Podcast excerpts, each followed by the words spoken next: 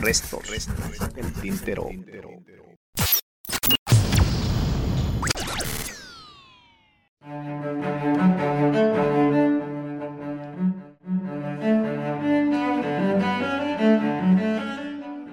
Era una noche tranquila y cálida.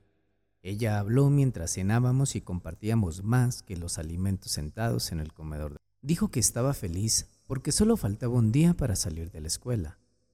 Anteriormente ya había dado indicios de no querer ir a clase. Hace años le fascinaba el estudio.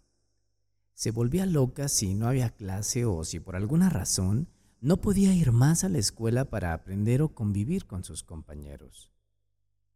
Al escuchar y pensar en ello, recordé una frase del libro del paraíso perdido de John Milton, donde dice que del cielo se puede hacer un infierno o del infierno se puede hacer un paraíso.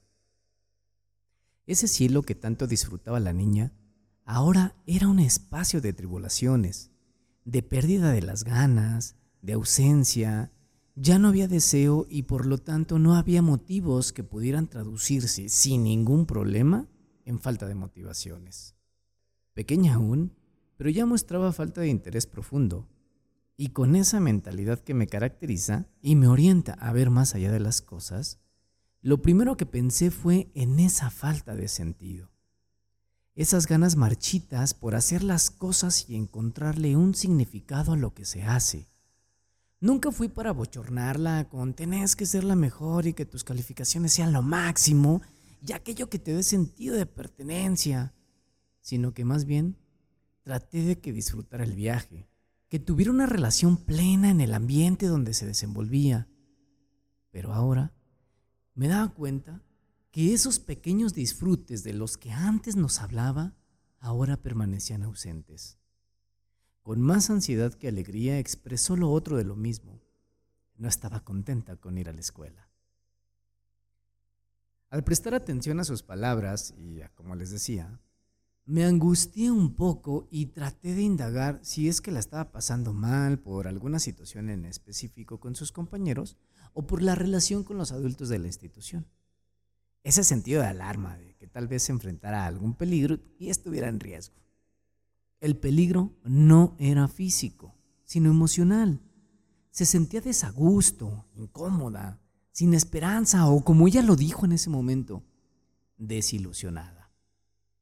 La figura que para muchos a esa edad es importante porque motiva e inspira, para ella era todo lo contrario. Una figura amenazante que le impedía sentirse cómoda y ser ella misma. En su etapa formativa se sentía limitada en el aspecto académico como en lo personal. Y eso que ahora está de moda es la cuestión del desarrollo humano para ella, ir a la escuela se había convertido en una obligación y no en el disfrute de hacer las cosas por gusto. Cada día llevaba sus útiles en su mochila que le servirían como herramienta para aprender, pero llevaba a cuestas la ansiedad que dificulta ese aprendizaje significativo que le permita adquirir el conocimiento. Entonces, ¿cómo hacer para que esa relación significativa no se quede almacenada en su caja negra y no relacione en futuro la figura del maestro con esto que le pasa ahora? Vamos por la vida relacionándonos con representaciones hasta el punto de no identificar a la figura real que está frente a nosotros. Cambiar el significado es lo que importa.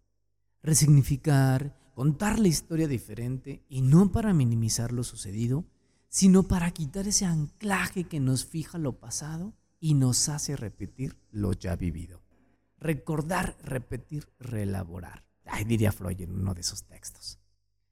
Afortunadamente, la pequeña tiene la confianza para poner en palabras eso que la asusta. Al hablarlo, pues, le corta el paso a la angustia. Me acordé mucho de esa palabrita de moda, resiliencia, y de una frase de Nietzsche, uno de mis filósofos favoritos, que dice que lo que no te mata te hace más fuerte, y traté de aplicar una técnica de resignificación donde le quitamos el atributo amenazante por uno caricaturesco para restar el sentido de importancia y poder así tramitar la relación y evitar que se quede anclada. Esperemos que en un futuro sea otra figura la que esté frente a su grupo. Después de que se terminó la cena me quedé un rato ahí, pensando. Me fui a mi lugar seguro, como dicen hoy en día. Me quedé en mi soledad. Ya reflexionando un poco, me puse a recordar, a, a visualizar, hacer este uso de mis recursos memorísticos y me pregunto, ¿cuántas veces influimos en los demás y dejamos una huella en sus vidas? ¿Seremos conscientes de ello o simplemente actuamos sin pensar en las consecuencias de nuestros actos? No hablo de lo inmediato, sino de esa trascendencia que dejamos en nuestra vida. Pareciera que vamos recorriendo nuestros pasos y dejamos una estela detrás esas huellas que se impregnan en el alma de aquellos que se cruzaron en nuestro camino. En esta ocasión, una maestra ha dejado una huella para ser recordada de una manera muy peculiar. Un ciclo académico que difícilmente será olvidado pronto, y no porque se haya disfrutado de su trámite. Ojalá y en un futuro la vida le ofrezca recuerdos agradables.